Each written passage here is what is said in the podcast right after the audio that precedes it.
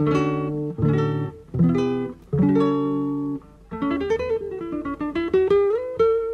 Central 3 apresenta o Cinema Nacional em Revista. É o Central Cine Brasil.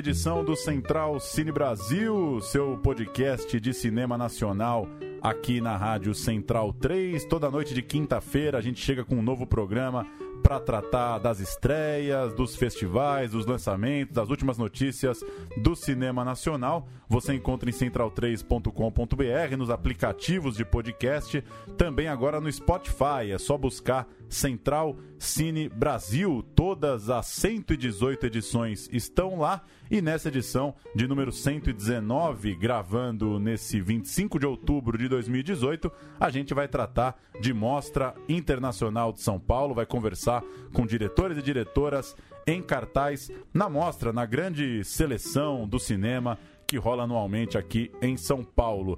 Eu sou Paulo Júnior, por enquanto estou aqui com Bruno Graziano, Dali Grazi. Mais uma mostra, vamos bater um papo hoje sobre documentários fresquinhos e em primeira mão na Mostra de São Paulo. Tudo bem? Boa noite, Paulo, tudo bem? E vamos ali falar sobre esse esperado documentário, Relatos do Front. Nosso primeiro entrevistado já está com a gente por telefone, ele vem lá do Rio de Janeiro, já está em São Paulo para as exibições do seu filme Relatos do Front. Relatos do Front é um documentário diante da segurança pública no Brasil, filmado lá no Rio de Janeiro, com relatos de pessoas que, que vivem, que viveram, que convivem com a rotina do combate é, ao tráfico de drogas, também com a relação conturbada e quente com a polícia. Vamos bater um papo então com o Renato. Dali, Renato, tudo bem? É, explica pra gente como que, como que surgiu o projeto, por que lançar Relatos do Front nessa loucura de 2018. Boa noite. Boa noite, Paulo. É, fala, Bruno. Boa noite. Bruno é um dos câmeras do, do, nosso filme aí. Um prazer estar junto com vocês aí hoje. É, cara, eu queria dizer primeiro que a, hoje vai ser a primeira sessão do filme. É, é, é a Premiere Mundial, né? Aquela famosa Premiere Mundial do filme está acontecendo hoje mesmo, às nove da noite, no, no Cine Augusto, aqui na Itaú, Espaço Itaú Augusta, na verdade. E é um momento muito especial para a gente. É, essa também é a minha primeira entrevista, então tá tudo sendo primeiro hoje. Vocês estão pegando a primeira entrevista. Sou muito fã da Central 3. E esse filme, cara, é... ele chega nesse momento, né, Paulo? Que a gente está com um país rachado, polarizado, com discussões muito ríspidas aí, às vésperas de uma eleição muito complicada para o nosso país que está todo mundo é, um pouco assustado né, com o que vem pela frente. E a gente está debatendo nada mais nada menos do que segurança pública no Rio de Janeiro e, e no Brasil. Né? É um filme que começa a ser feito em 2015. É, a ideia dele nasce de, um, de umas pesquisas que eu estava fazendo para o meu longa-metragem de ficção, que é o Caldo de Cana. E aí resolvo fazer o Relatos do Front, é, que é uma ideia minha junto com o policial civil Sérgio Barata, que é co-realizador da ideia, e a gente decide dar voz aí para uma galera que vive esse fronte de, de batalha constante, né, das comunidades é, menos favorecidas, principalmente ali no Rio de Janeiro, e querer ouvir eles, o que, que eles têm a dizer sobre esse tema tão recorrente nas nossas vidas, que é segurança pública, ou falta de segurança pública, na verdade, né? A gente debate um pouco isso. E a gente ouve a polícia, a gente ouve ex-traficantes, ex-presidiários, é, a gente ouve mães que perderam seus, seus filhos vítimas dessa, desse conflito aí urbano armado que a gente vive. Renato, é, dentro dessa, dessa afirmação, né, relatos do front, front remete muito à guerra na cabeça das pessoas. Você acha qual que é o cerne de, de todo esse drama da segurança pública do Rio de Janeiro, assim, não querendo entregar é, discussões do filme, mas qual que você acha que foi o cerne encontrado aí nessa busca documental? É, Bruno, pô, você que viveu um pouco com a gente aí do processo, e a gente ouviu muita gente, né? São, foram 24 entrevistas, além desses personagens que eu cito aí, que são, são dois policiais, né? Um civil e um militar, esse ex-traficante, ex-presidiário e, e, as mães, são os principais, personagens principais. No entorno a gente tem Gessé Souza, a gente tem Eduardo Soares, Jaqueline Muniz, Flávio Oliveira, Cecília Oliveira, Raul Santiago, mídia ativista do, do Complexo Alemão, que está no filme do Pedro Asberg também, no América Armada, que é um primo do Relatos do Front, né? que tem um outro primo nessa mesma temática, que é Alto de Resistência, do Lula Carvalho e da Natasha Neri. É, cara, é muito difícil da gente não se debruçar mais sobre esse assunto, sabe? E aí o cerne disso, obviamente, é, é, é financeiro, né? É dinheiro, né, Bruno? Assim, a gente sabe, é óbvio que esse é um negócio muito rentável para muita gente, com lobbies muito grandes, e essa máquina não quer deixar de ganhar. É, só que essa máquina ela, ela opera vidas, né, no, no, de uma forma geral. Então a gente está fazendo uma reflexão. O nosso filme não é uma, um filme denúncia, não é esse o intuito, é uma reflexão para a, a sociedade brasileira sobre esse problema que a gente vem enfrentando, que a gente tem números, e aí você falou da guerra, o front remete à guerra, sim, mas uh, o filme e nós não acreditamos que a gente está em guerra. Porque guerra tem hora para começar e hora para terminar, normalmente, né? uma guerra clássica. É, guerra você tem toque de recolher na, na, cidade inteira, no país inteiro. Nós temos toque de recolher nessas comunidades carentes. Na cidade a gente não tem toque de recolher, você sai a hora que você quer. Claro que você pode estar sujeito a violências muito fortes, né? E aí isso tem um problema muito mais amplo de desigualdade social, de injustiças cometidas já ao longo de, de décadas e séculos, né? A gente vive um problema aqui secular de, de racismo. É, mas o, o, o nosso fronte que remete à guerra são os números que a gente tem. Os números de assassinatos no Brasil são de guerra. 60 mil homicídios por ano, 30 crianças e jovens morrendo por dia, isso é número de guerra. Então aí entra o fronte, sabe? Os números que nós temos e que não são debatidos e que não são atacados são números de guerra. E Renato, é, queria que você falasse um pouco sobre o desafio do documentarista em fechar o filme com uma história em andamento, né? É, obviamente essa história não termina agora, talvez nunca vai terminar, ou pelo menos talvez a gente não vai ver ela terminada, né? Uma, um assunto muito mais complexo do que isso. Mas como se dá o momento de pensar, uh, porra, o filme é isso. É, até onde eu vou chegar na discussão é isso, e independente do que vai acontecer no Brasil, é, sei lá, em eleições, num novo governo, eu preciso encerrar aqui essa, essa narrativa. Como que se dá contar uma história que está rolando de forma tão quente, tão maluca nesses meses? Paulo, isso é uma pergunta bem, bem complicada e bem complexa, né? Mas é, tentando simplificar ou trazer para o nosso jargão aqui de documentaristas e cineastas, a gente costuma dizer que a gente não termina um filme, né? A gente desiste dele, a gente abandona. É, na ilha de montagem, eu digo, né? Porque se fosse para é, ficar no filme, eu estaria montando e filmando até agora, porque é isso mesmo, esse tema não acabou. Eu no esse filme, esse tema, é, infelizmente, ainda está é, inesgotável, né? A gente gostaria muito que ele se esgotasse, que ele viesse com propostas sérias, propostas é, é, que mudasse esse cenário de fato, que trouxesse uma sociedade mais justa, mais igual, é, que todos pudessem estar desfrutando dos mesmos direitos, né, tendo os mesmos deveres e os mesmos direitos, tudo que é, uma utopia, parece, né? mas que acontece. Né? É, quem viaja para fora e consegue ter acesso a outros lugares do mundo aí sabe que isso existe. Né? Não existe no Brasil, mas a gente sabe que existe lá fora. Então, cara, a gente fez um recorte né, de, um, de um momento é, que é um pouco assim, dos últimos 30 anos, a nossa pergunta no filme é essa, tá no, até no nosso promo, nos últimos 30 anos, a gente tem feito as escolhas erradas, porque não deu certo. Os números só aumentam de mortes. A gente, a gente vai fazer as mesmas escolhas nos próximos 30, sabe? É um pouco essa reflexão. E é uma reflexão para a sociedade, porque a sociedade é responsável por isso. Ela às vezes tenta se eximir, lavar as mãos.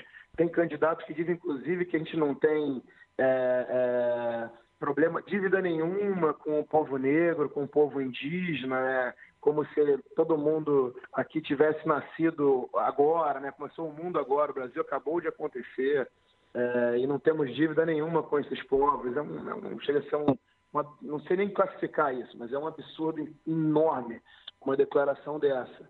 E, e aí essa mesma pessoa quer aumentar os números de, de de, de, de, incursões policiais, que é aumentar o número de armas na mão das pessoas. Lógico que ela vai aumentar o número de assassinatos, né, que estamos em 60 mil, podemos escalonar para 70, 80, 100, 120, quem sabe, por ano. É, então, é um momento muito complicado, muito delicado, que a gente traz essa reflexão para o filme. E traz uma reflexão, Paulo, não por um ponto de vista só, sabe? O principal ponto de vista que tem o filme é abrir o debate, conversar com a polícia, conversar com a sociedade, conversar com as comunidades. Essa é a intenção do filme, sabe? O filme é para ser exibido em todos os lugares e tentar dialogar com essas pessoas. Mostrar que a gente tem feito, sim, escolhas erradas, que o problema é muito complexo. É óbvio que ninguém aqui é leviano de falar que há tem solução mágica para se resolver isso, porque não tem. É, a, a, as soluções são, são gradativas aí que tem que ser feitas, os analistas falam isso e os próprios moradores e, e profissionais que trabalham falam nisso, mas a gente tem que ter coragem de começar, sabe? Eu acho que isso é que o Brasil está precisando, de uma coragem de começar um processo novo, um projeto novo de país. E a segurança pública passa por isso também, obviamente.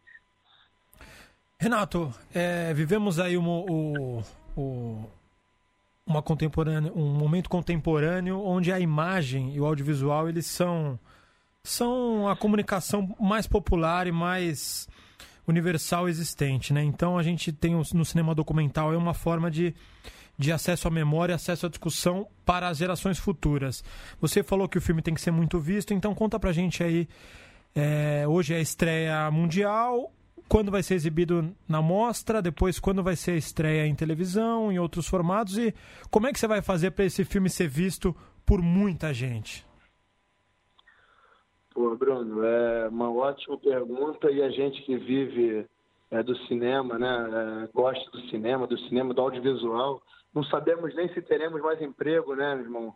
Porque estão dizendo que a gente é vagabundo da, da lei da mamata, então a gente não sabe nem se vão deixar a gente trabalhar é, a partir do ano que vem, dependendo, obviamente, do resultado da, das eleições aí de domingo. Mas, cara, esse filme, é, a gente tem o grande prazer e, e a honra também, assim, de ter parceiros muito legais, sabe? Que compraram o projeto enquanto ele ainda era uma ideia no papel. E aí, quem comprou o projeto foi a Globo News, a Globo Filmes, o Canal Brasil, é, depois veio um coprodutor que é assina nos filmes e fechamos com uma, uma, uma ajuda de uma investidora é, é, europeia, italiana, que chegou agora na reta final e botou um dinheiro para a gente fechar o filme. É, a gente conseguiu um agente de vendas lá fora, que vai levar esse filme lá para fora, já está começando a apresentar para canais lá fora. E aqui no Brasil eu estou com Globo Filmes e a Art House, uma distribuidora muito legal que se trabalha com cinema é, de arte aí, né? No mercado brasileiro, em várias salas. A gente pretende, é, depois da Mostra de São Paulo, vamos estar na, no Festival do Rio, na Premier Brasil ali, no dia 4 no, no Net Gávea e no dia 5 no Odeon com debate depois. É, aí depois do Festival do Rio, a gente não sabe quais festivais, eu espero que a gente consiga ir a outros festivais, mas no início do ano que vem a ideia é colocar esse filme no cinema comercial, junto com esses parceiros que eu falei. É, e aí, depois do cinema comercial, eu quero levar esse filme nos batalhões de polícia para conversar com, com os policiais que estão se formando ali na academia, levar em presídios, levar em universidades, em escolas, em comunidades, tentar fazer esse filme circular, porque ele tem essa missão mesmo, sabe?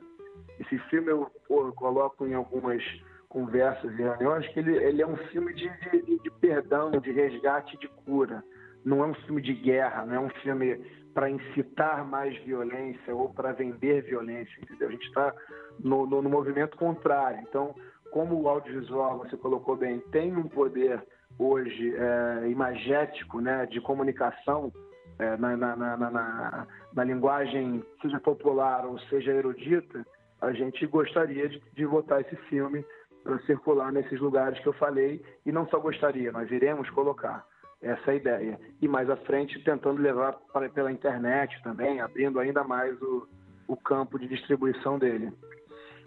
Muito bom, Renato. Maravilha. Valeu, Renato. Bom, boas sessões aí do Relatos do Front aqui na Mostra de São Paulo. Boa carreira com o filme. E a gente vai se falando e acompanhando aí a vida do Doc. Um abraço. Valeu, Renato. Um abraço. Obrigado, Paulo. Valeu, Bruno. Obrigado. E vocês dois aí, irmão. Um abraço grande. E nos vemos em breve, né? Pode me convidar que eu estou sempre com vocês aí. Parabéns pelo trabalho de vocês. Valeu. Valeu.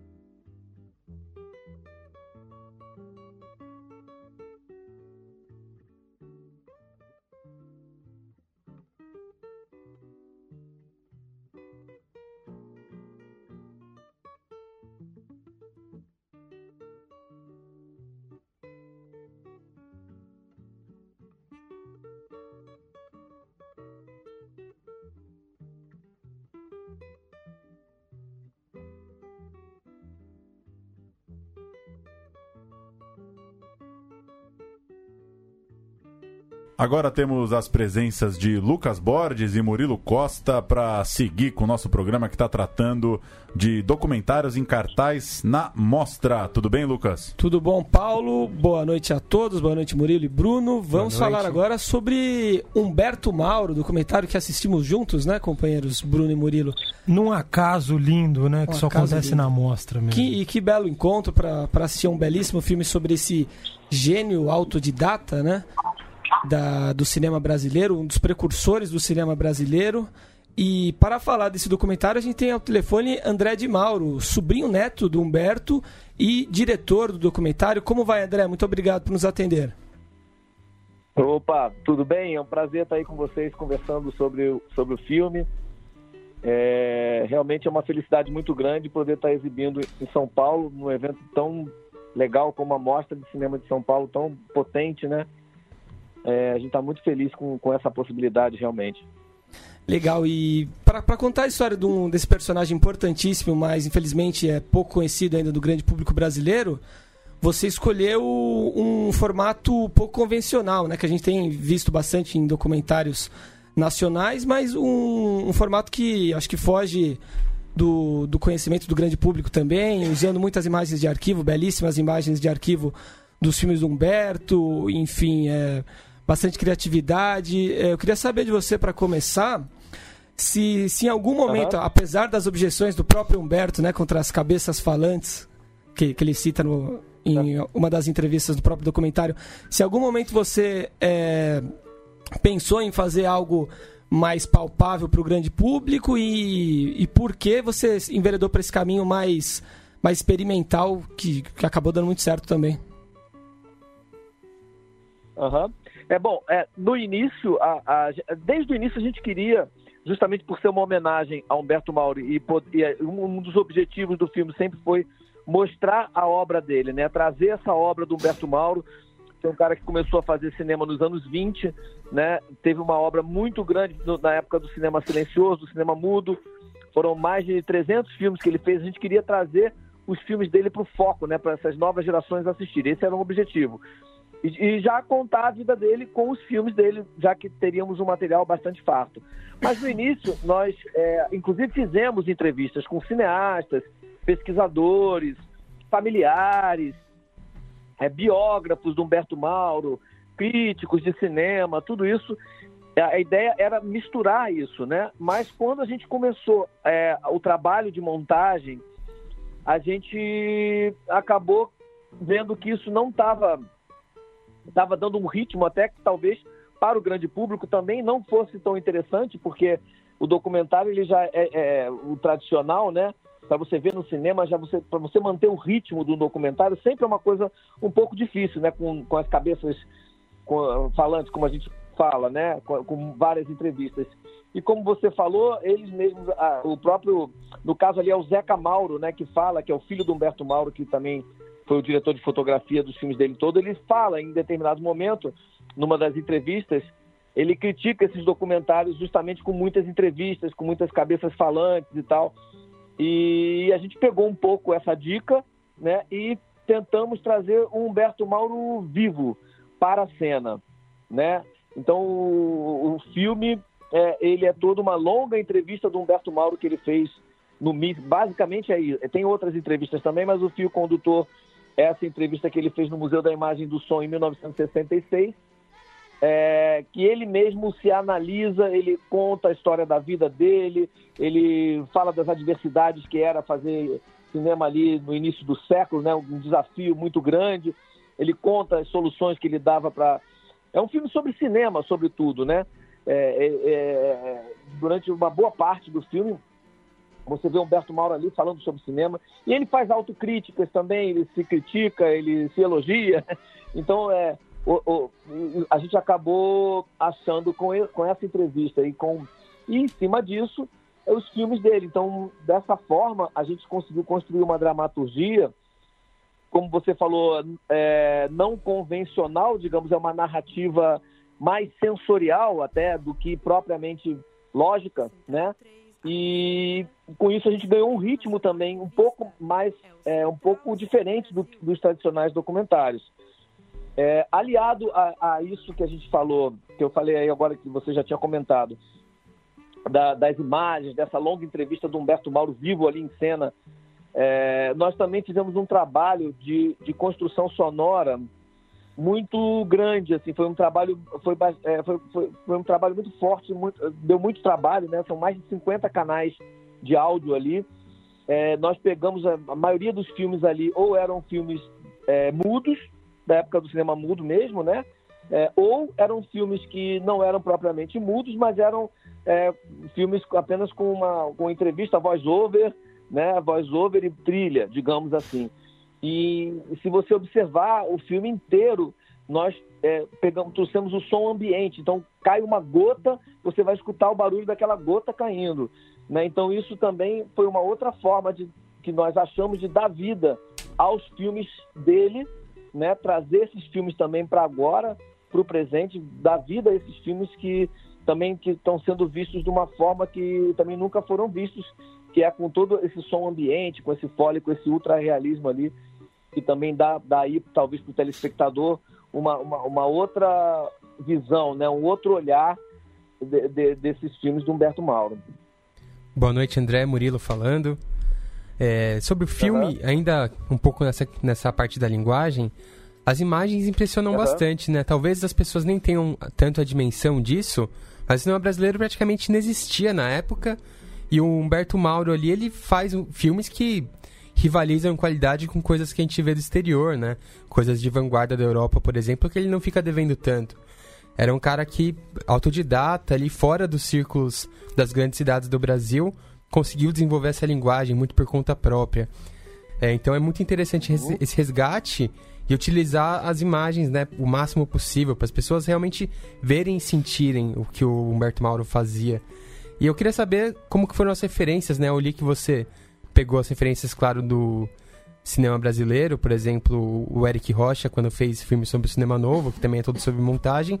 Mas eu senti muito uma coisa de Vertov ali na montagem, de cinema russo. Principalmente, principalmente esse uso do som também, né? Que eles eram entusiastas. Uhum. E eu queria que você falasse mais sobre a edição, como vocês pensaram é, em dar esse dinamismo inédito aí pro material. É, então a edição é, aí no filme é, é chave, né? É, o, o, o, quando eu assisti o Cinema Novo, eu fiquei muito impressionado, eu gostei muito, já tinha realmente muito a ver com o que eu queria. E nesse momento eu convidei o Renato Valone, que foi o cara que fez a montagem do Cinema Novo. Né? E juntos é, passamos a trabalhar no filme do Humberto Mauro. Eu já vinha trabalhando na, na, seleção dos filmes, né? Foram mais de 100 filmes que eu assisti no, ali no nosso filme, tem 70 filmes, então já ia, eu também trabalho com montagem, então nós fizemos um trabalho em conjunto aí, mas o Renato ele trouxe muito é, essa, essa, essa, digamos, essa linguagem, né? O cinema vertoviano, e que também tem a ver com o próprio Humberto Mauro, né? O homem câmera, né? É a mistura do que, que o que ali é o Humberto Mauro, o que é a câmera, é o que é a vida dele, o que é a história do cinema, né? É tudo muito, tá tudo são são vasos comunicantes, né? São que é, é muito difícil você separar. Então a gente começou a chegar nessa dramaturgia, como você falou anteriormente ali, é, os planos, Humberto Mauro ele já trazia ali uma originalidade em termos de imagem, de linguagem, uma sofisticação muito grande para a época, né? Até inclusive em termos é, mundiais, o, o Jorge Sadu, é, o historiador famoso, né, e da época, colocava Humberto Mauro entre os grandes cineastas da, da era do, do, do cinema mudo em termos planetários mesmo, né? Então, realmente, e Humberto Mauro também ele trazia uma originalidade. Isso também, talvez por ele ser tão local, ele acaba sendo também tão internacional. E teve esse trabalho em conjunto é, com o Renato. O Renato trouxe muitos elementos e, e, e realmente você vê ali essa mistura, né, do digamos, de uma influência russa até, né, de montagem e tudo mais. E ao mesmo tempo também procuramos misturar isso com, uh, digamos, com o cinema italiano. Então também ao mesmo tempo você tem ali o humor, você tem é, a, a, parte mais humana, digamos assim, que Humberto Mauro também trazia junto com ele, né, uma certa simplicidade que acaba sendo até sofisticada de tão simples, né? Às vezes você chegar numa coisa simples também não tem a ver com para você chegar às vezes na simplicidade é um caminho quase sofisticado, mas você tem é, isso ali também que é, era também uma característica muito grande do Humberto Mauro. Então a gente ali dentro a gente fala muito sobre cinema, fala sobre aquele universo mauriano, é, algumas contradições que o próprio Humberto Mauro traz no seu cinema, né? Que, e, e paradigmas, enfim, é, e paradoxos, né? É, é, a natureza e o progresso, é o progresso que, se, que ele chama ali de antifotogênico algumas vezes, né? Mas ao mesmo tempo o cinema também tem a ver com progresso, né? Então o filme ele também apresenta essas contradições do próprio Humberto Mauro que ele mesmo trazia dentro do cinema dele você vê um, um período dele muito voltado para a natureza. Depois, você quando ele vem para o Rio de Janeiro, ele já tem um cinema mais é, cosmopolita, com uma linguagem mais é, é, sofisticada, às vezes até freudiana. Ele usa ali elementos do Ganga Bruta, por exemplo. E depois ele tem uma volta, a, a origem dele, uma volta ali a, a, ao campo, a, aquela coisa mais primitiva do homem do campo, né, do, do, ser humano ali com a natureza. Então a gente procurou trazer todo, tudo isso, né, todo esse universo para o filme, tentar ser o mais fiel possível a Humberto Mauro como criador e como vida, como pessoa, ao mesmo tempo é, criando um novo filme, criando uma dramaturgia, né?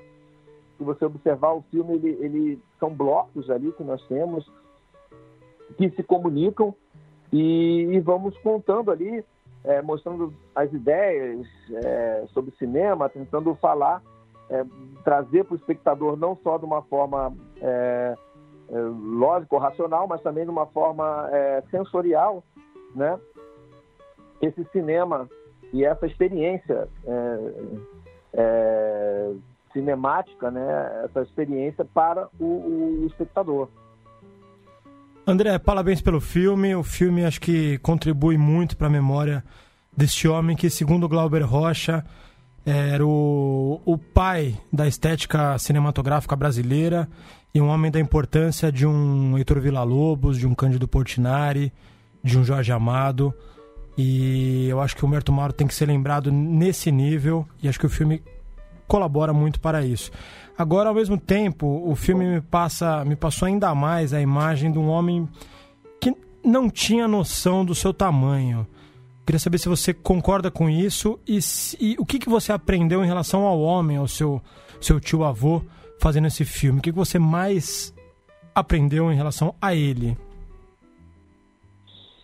É, é, você tem razão, realmente. Em, em muitos momentos a gente é, percebe que ele realmente não tem a, a, a, a noção né, da, da, da onde aquilo ali, da onde aquilo pode chegar, né, da importância que aquilo tem. Mas ao mesmo tempo, eu vejo que ele tem aquela intuição, digamos assim, né? Ele sabe que ele o que ele está fazendo é muito autêntico, é muito verdadeiro e ele se baseia também nisso para poder né, nessa originalidade, digamos assim, nessa personalidade própria para para fazer o trabalho dele. Eu acho que ele tenta ser sempre bastante honesto em relação a isso. E a gente fica realmente muito muito feliz. Eu, eu aprendi muito, aprendi em várias coisas, né? Aprendi não só na, na questão humana, como você falou, que ele era uma pessoa realmente encantadora, né? Você ali, ele tinha um humor, uma, um jeito simples de, de, de, de ver é, a, a, vida, né? Um jeito simples de fazer cinema e com isso ele acaba chegando é, em lugares é, muito além do que acho que ele mesmo pretendia, como você mesmo falou. E também aprendi muito sobre cinema, né? É, já estou com muita vontade agora de trabalhar um filme de ficção para poder colocar um pouco para fora é, é, esse aprendizado ali com ele, né, de como tratar é, é, nessa questão também de, de, de, linguagem, de dramaturgia, de como ver o cinema e ao mesmo tempo é, é difícil você conseguir chegar numa simplicidade, né? é uma coisa bem difícil, né? Você tem alguns grandes nomes, digamos, da cultura brasileira que chegam nisso, como você citou alguns deles até aí, o próprio Jorge Amado, né? tem o Vinícius de Moraes na poesia, por exemplo, também, o, próprio Heitor Villa-Lobos, né? Ali da gente no filme tem até uma, um dos pontos que eu mais gosto ali também, que é o trenzinho caipira, é, no, durante o filme, que é uma música linda, simples, mas linda, do, do Heitor Villa-Lobos também, que te causa todo tipo de sentimento, né? Como era o caso do Vinícius, como era o caso do Jorge Amado. Então, assim, é, eu acho que essa busca do humano, da e nós estamos precisando, eu acho, muito disso nos dias de hoje também, né? Trazer de volta esse humano, esse contato que o Humberto tinha ali com a coisa mais essencial, mais primária do ser humano. A gente já teve reações interessantíssimas de público, assim, desde crianças, né? No debate que a gente fez em Brasília, por exemplo, no Festival de Brasília, é, uma das participações mais incríveis do debate foram duas crianças que assistiram o filme. Né, e me vieram com questões e com coisas interessantíssimas, como aquilo chegou neles também. Lá no Festival de Cinema de Veneza, onde a gente estreou, é, teve três sessões também. Então você tinha ali, desde aquele historiador famosíssimo internacional, né, com suas considerações altamente é, elaboradas e sofisticadas, e tinha uma professora também de escola é, com também uma análise fantástica, incrível é, sobre o filme, falando da questão, é, também tocando até nesse ponto da natureza, desse contato ali com a natureza, dessa, da importância de se pensar também né, né, né nessa, né, nessas relações né, nos dias de hoje. E, e o filme, é, enfim, é, falei já um pouco do que eu aprendi com ele e tal, mas eu acho que uma coisa importante e que eu fico muito feliz de ver é, quando as pessoas assistem o filme, também é chegar no final e falar, pô, me deu, me deu vontade de assistir os filmes do Humberto Mauro. Agora eu tô doido para assistir os filmes dele. Isso é uma coisa que a gente queria também despertar, porque é um grande cineasta, é um grande nome no, no, no cinema do Brasil, que é, já foi, já teve sim, várias homenagens, né? Cinema novo, como você citou, considerava ele o, o pai do cinema brasileiro, Galber Rocha e tal, mas é uma coisa que precisa ser mostrada para essas novas gerações. E eu acho que é, o filme tem essa missão e eu fico feliz que isso esteja despertando nas pessoas e tomara que a gente consiga que realmente ele cumpra essa função, né, de trazer um pouco aí Humberto Mauro para as novas gerações de cineastas, para as novas gerações de brasileiros e brasileiras. Você teve contato próximo com Humberto, André? Se eu tive contato com ele? Isso. Era, era, eram bem próximos? Eu, eu, eu... Oi? Vocês eram bem próximos? É, eu, eu, eu, tive pouco contato com ele, mas tive. Ele era irmão do meu avô, né? Eu sou sobrinho neto dele. Eu tive contato com ele uma vez numa cidade de praia, aqui perto do Rio de Janeiro, é onde os irmãos, né? O meu avô, o Chico Mauro, Francisco Mauro, que também participava até como ator dos filmes, o Humberto, eles frequentavam, então eu tive com ele algumas vezes aí nessa, nessa, nessa, nesse balneário aqui perto do Rio de Janeiro, chama Barra de São João, e conheci ele, mas eu era novo, criança, então não tinha ainda noção de quem era ele e da importância dele é, artística, né? Apesar de que uma vez na escola eu estava lá e assisti, passaram um filme dele, o João de Barro, aquele filme super bonito do passarinho, ele ficou acompanhando o passarinho, fazendo a casinha ali. E vai esse é meu tio avô e tal. Depois só vim realmente ter um, um contato maior, entender a importância do, do, Humberto Mauro já nos anos 80, é, quando teve uma mostra em Cataguases e eu comecei, eu já trabalhava na área, já é, escrevia para teatro, dirigia para teatro, já trabalhava como ator também, e aí via, realmente comecei a perceber a dimensão da importância do Humberto Mauro. Nos anos 90, na ocasião do, do centenário quando ele fazia é, 100 anos, é, 97, é, ele, nasceu em 1897, né? Então, em 1997, eu, eu, escrevi um livro sobre ele, que já era uma primeira, um ensaio dessa ideia de fazer um filme sobre ele. Então, eu, eu escrevi um livro na época, e que tiveram várias edições, até recentemente a gente lançou uma nova edição, e a partir daí, quer dizer, é, é uma, uma, um projeto até, de certa forma, bem antigo, né? começou nos anos 90 aí a ideia de fazer esse filme. E, enfim, aí a partir daí a pesquisa e acaba que sempre que eu entro, começo a ver Humberto Mauro, descubro novas coisas.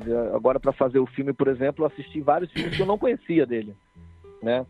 E certamente vou estar sempre aprendendo, sempre descobrindo coisas novas sobre Humberto Mauro. É, André, como você estava até comentando, né? Realmente o documentário ele tem que instigar, né? Eu penso assim que ele tem que ser aberto, né? Não pode encerrar o assunto por ali. Se você termina de assistir e não tem vontade de jogar no Google ali alguma coisa sobre filme, é porque tem coisa errada com o filme, né? Você tem que sair com aquilo impregnado em você. E o seu filme traz isso, né? Dá essa vontade de ir atrás do, do Humberto Mauro e conhecer mais sobre ele, a história e realmente assistir os filmes, claro. É, o Longa, ele já passou em Veneza, em Brasília, e você tem uma carreira estabelecida como ator, né? Você até já deu umas pistas aí em respostas anteriores que pretende continuar agora como diretor, mas queria que você aprofundasse um pouco mais é, o que, que você tem de projetos aí pela frente, pensa em fazer documentário ou está mais focado na ficção agora no momento? O que, que você é, prevê aí de futuro para sua carreira como diretor? É, então, é, eu estou com um novo projeto de, de ficção, justamente que eu já estou seco, realmente querendo trabalhar investir em algumas coisas que o Humberto Mauro falava. É, por exemplo, ele falava assim: é, você tem que usar ângulos insólitos.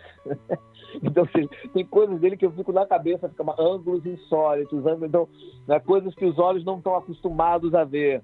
É, então, tem uma série de coisas. Estou doido para trabalhar realmente isso um pouco agora. É, o documentário, na verdade, ele começou é, o primeiro projeto meu para fazer sobre Humberto Mauro não era documentário, era uma biografia romanceada. Esse livro mesmo que eu escrevi era um, um roteiro já com, que, seria seria para ser feito com atores e tal, mas era um projeto muito caro e muito difícil de realizar. E também é muito difícil você fazer uma, uma, uma dramaturgia, uma biografia, né? É, romanceada, assim, como e conseguir ali fazer. Então surgiu a ideia de fazer o documentário antes e fizemos, acho que com grande sucesso. Realmente era uma, quase uma missão de vida isso, fazer um filme sobre Humberto Mauro bem feito, uma coisa que despertasse isso nas pessoas. Então acho que essa, essa, esse filme ele cumpre esse momento. E então, como diretor, eu tenho esse projeto novo de ficção que já está em andamento e também vamos fazer uma série é, que é uma obra derivada, na verdade, do filme Humberto Mauro, uma série com que vai vamos fazer novas entrevistas, vamos ter agora sim nessa série talvez a gente chegue mais numa coisa mais tradicional, vamos usar também tem muito material é, tem muito material aí que não foi usado no filme, coisas preciosas, né, depoimentos, etc. Então também temos a série aí em paralelo que vai estamos projetando isso, né? Vão ser é, totalmente diferentes do filme, usando elementos que não foram usados no filme mas que também para é, continuar aí com esse projeto Humberto Mauro, né? Eu acho que hoje em dia, o que, acontece? Hoje em dia o cinema, ele é, sempre foi, continua sendo como, digamos, a Fórmula 1, assim, do audiovisual.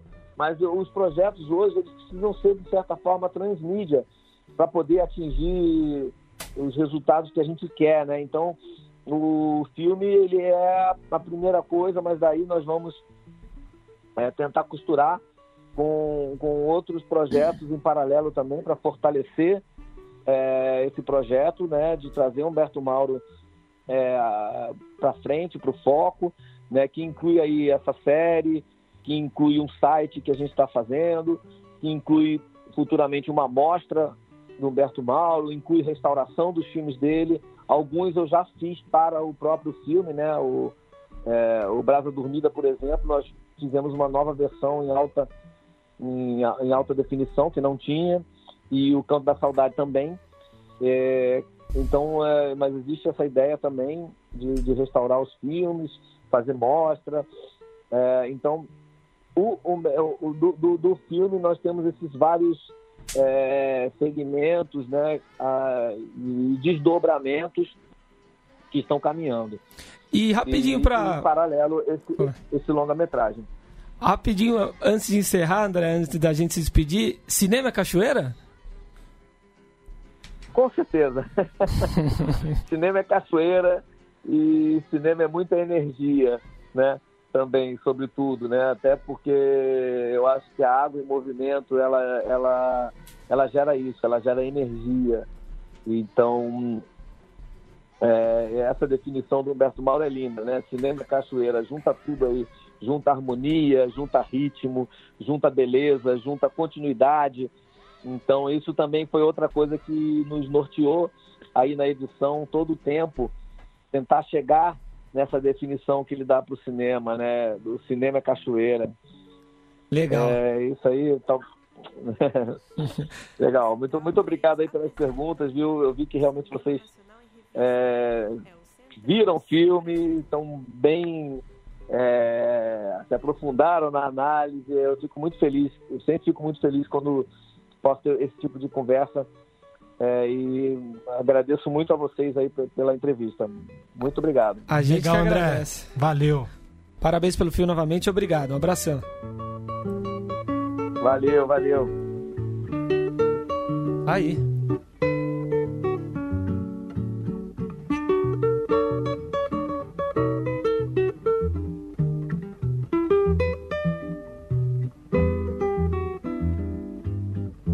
Gente vai agora falar do filme Clementina, direção de Ana Ripper e produção de Mariana Marinho, que nos atende lá do Rio de Janeiro. Mais um documentário em cartaz na Mostra Internacional de Cinema de São Paulo. Tudo bem, Mariana? Obrigado por nos atender.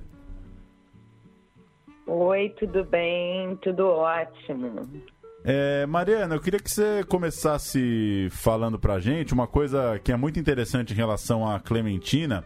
É sempre esse, essa ideia de uma descoberta tardia ou de uma revelação, assim, de forma mais popular e abrangente tardia. E isso é tratado no filme, é, até de forma um pouco contraditória às vezes, porque é um, é, né, não necessariamente é, as pessoas gostam de carregar essa ideia de terem é, às vezes pode soar um pouco prepotente, né, de ter descoberto alguém. Eu queria que você falasse um pouco disso, de como que vocês se debruçaram aí sobre a vida da Clementina e como que você vê essa coisa de um de um surgimento, ao menos para o grande público, ao menos reconhecimento enquanto artista tardio, é, no caso da Clementina? Olha, Paulo, realmente vocês tocaram num ponto que é crucial, que é importante do filme.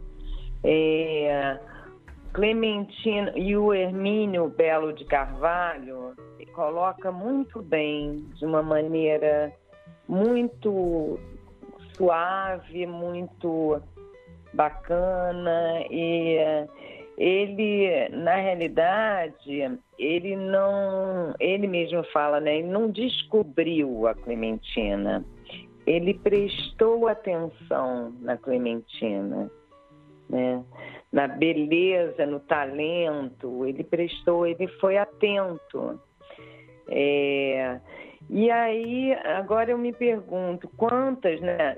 Eu me pergunto, não, enfim, o filme faz, nos faz nos questionar como sociedade, inclusive, quantas clementinas não tem por aí, né? É, Clementina, quantas domésticas ou negras ou é, enfim, quantos talentos, né, não invisíveis pela sociedade, né, é, pela, pela condição social, ou pela cor da pele, ou por não estar, tá, não tá, enfim, e, e, essa é uma pergunta estrutural do, do filme que o documentário apresenta, importante, inclusive nos dias de hoje, né? É, Mariana, o filme ele não é somente sobre a Clementina, né? Claro que ela domina ali os assuntos, mas ele também traz a tradição oral da música negra, né? Como essa cultura foi se inserindo aqui no Brasil, vinda da África pelos escravos.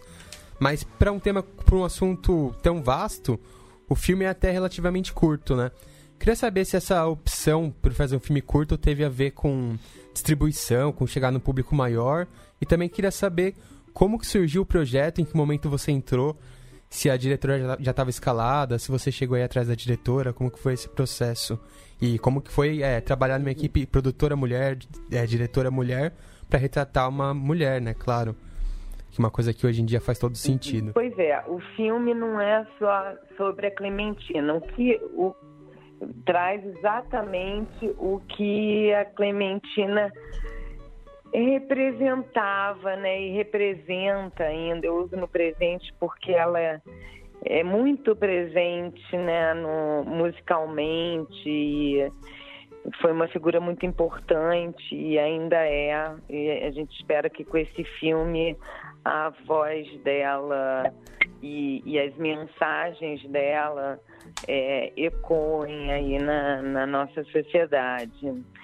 Mas eu acho que a pretensão do filme e a abordagem da, da Clementina e da relação da, da Clementina com a África é, foi muito bem conduzida, que foi através da, do repertório, através dos cânticos africanos, né, da, do que ela trouxe muito potente, né?